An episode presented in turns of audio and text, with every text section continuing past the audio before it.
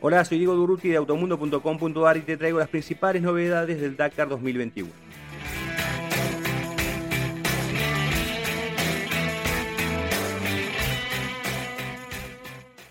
La primera semana de acción del Dakar 2021 terminó hoy con la sexta etapa entre el Kaizuma y Jail.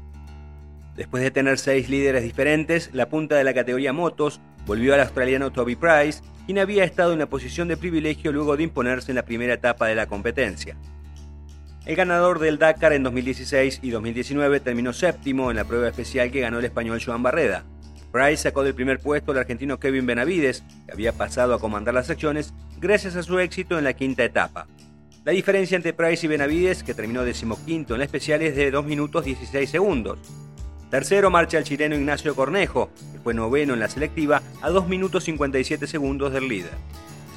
Llegado al campamento de Jail, Benavides resumió así su jornada.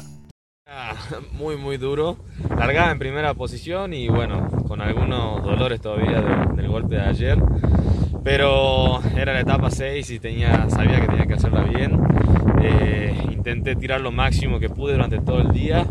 Nacho me agarró recién al kilómetro 70 y realmente hicimos un trabajo muy muy bueno como compañeros porque fuimos abriendo entre los dos, un rato cada uno alternando y empujamos muchísimo todo el día. De hecho las diferencias hoy no fueron tan grandes y eso que la etapa era completamente de, arena. Así que muy muy contento con el día, ha sido muy importante para mí este día porque creo que, que, nos deja bien puesto para lo que era general y demás. Así que nada, muy cansado, me duele mucho la espalda también por, por el golpe de ayer y los tobillos aguantaron hoy, así que vamos a recuperar, a utilizar bien el día de descanso que tenemos mañana y prepararnos porque vamos a tener que dar mucho pelea en la próxima semana. Nota importante, sin llegar en buenas condiciones físicas por haber contraído la enfermedad de Lyme por la picadura de una garrapata en la previa de la carrera, la española Laia Sanz sigue firme en su intención de terminar el Dakar por undécima vez consecutiva. Lejos del protagonismo de otras ediciones, la piloto de Gas Gas termina la primera semana del rally en el vigésimo quinto lugar de la general en motos. Bueno, la, etapa era, muy física, eh, me ha pasado un poco como ayer, he empezado muy bien, pero al final me ha costado un poco, pero estoy contenta del ritmo y la semana, bueno, eh, me hubiese gustado no fallar tanto un par de días, pero eh, a todo el mundo le pasan cosas, así que a ver qué tal la, segunda semana si va un poco mejor. En cuatriciclos, los argentinos mantienen el protagonismo con Nicolás Cavigliaso y Manuel Andújar.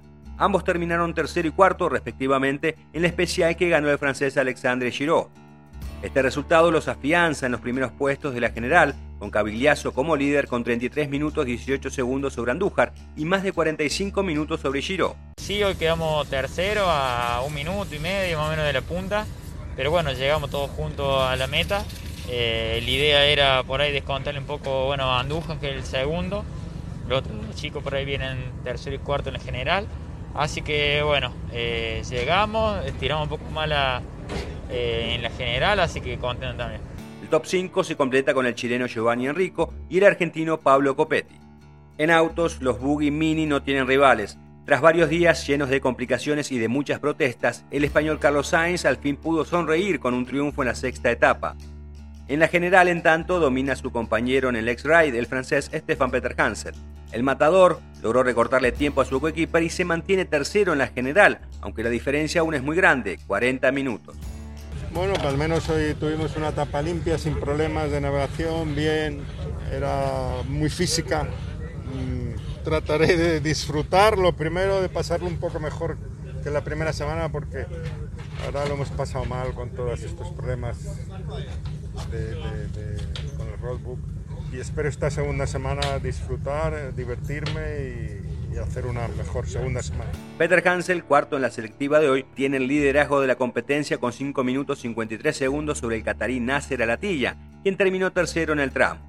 Hoy se destacaron el retraso del francés Sebastián Loeb por la rotura de un brazo de suspensión y también el abandono del argentino Orly Terranova, quien marchaba octavo en la general y ni siquiera alargó la etapa por un problema mecánico en su auto.